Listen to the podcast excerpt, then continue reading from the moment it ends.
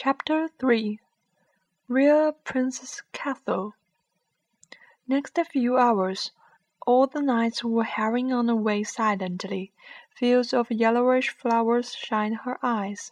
Cottages were decorating among fields and mountains. They crossed a bridge over the stream. They climbed a Cliff Hill. The air was filled. The air was filled with the fresh smell of summer mixed with fragrance of flowers. Then she saw the castle. A flag was flying on the top of a Gothic castle. On scary light, on the scary lit flag there were eight golden rings rounded together, and in the middle of the circle there was a burly shield, a crown inlaid on the shield.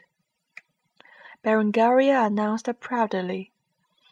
Welcome, you honest guest, to Kennisburg. Lucy didn't know whether every girl ever had a dream of owning a castle. Whatever, she had. During the childhood, she fancied with uh, she fancied with the outstanding castles and the princesses in them. A few years before, she had ever she had ever thought of buying a one franc castle in France to run it as a hotel. In France, there were lots of chateaux, there were lots of castles were, were built in Middle Ages. Those consistent edifices endured for ages, seducing fancies of passers-by. Those castles were sold for unimaginable low price. Some even cost only one franc but according to French law, the owners of ancient architectural structures had the obligation to preserve it. The preservation cost very high, so after consideration, she gave up. Now she was going to guest in a real prince's castle. Excited about the coming vista in the castle, the pain seemed to be neglected. Lucy thought it was an injury and coming from the demands of Richard that she received the treatment of nobility to live in the guest chamber on third floor. Duke Richard did not really agree with the decision, but the princess insisted, so he had just said nothing. The knights were very obedient, waiting patiently for Princess to arrange for them. Before going upstairs, Lucy for the first time saw the face of Arthur. Unexpectedly, he was very young. When on the way, when on the way, Lucy was quite sure that the man who could say such grim words must be in his thirties and experienced and experienced much cruelty. But Arthur seemed just about fifteen, and his rectangled flag was embroidered with a lion, which was different from other knights. As a special class in Middle Ages, knights are army of landlords or kings. They get manners from the lords they devoted to.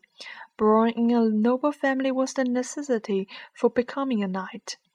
Also, they needed to they needed they need to be trained from youth, learn literature from landlords and etiquette from landladies. The title of knights will be conferred at twenty-one years old. Generally speaking, knights can be divided into two kinds. The flags of a higher kind are rectangled, the lower kind's flag is dovetail. When they had enough achievement in battlefield, the dovetail can be cut, and they are promoted to. Because knighthood is the precondition of succeeding the title of nobility, some kind, some kids in the high-rank families are born to be knights, such as Richard I and Philip II.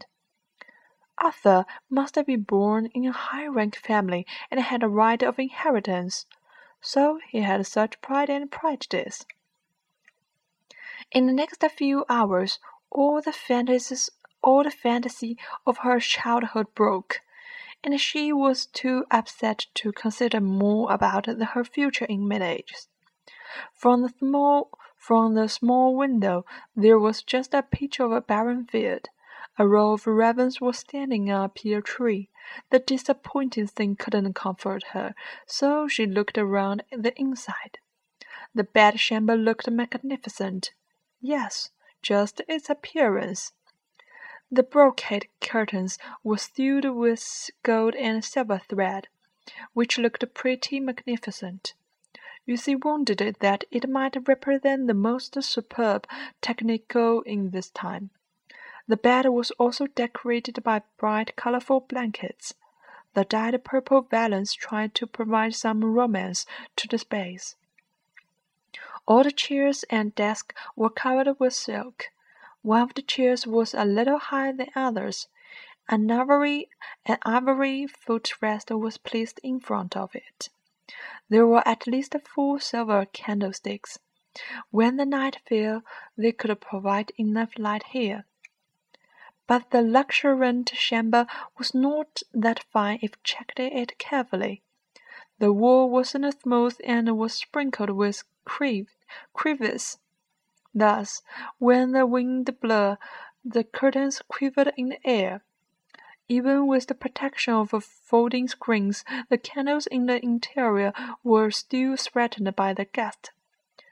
It was indeed cool in summer, but how can it get through the chilly winter?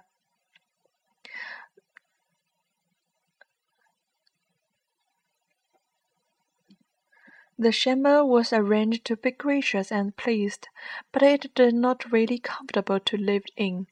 It seemed that people had no idea with the concept of comfortable at this time. Maybe they did not care it at all. Lucy had had been examined by a princess physician, and she was affirmed to be okay. All she needed was a good rest. With the help of a maid, she had a shower inside her chamber and changed into a white bedgown. For the first time, she took a good look at her appearance. She took a good look at her appearance in the silver mirror. It seemed older than her prediction. The height was about five feet. The body was maturer than it looked. As the Asian, as the Asia, as the Asia standard, she could be fifteen or sixteen, but as European standard, she she might just be thirteen.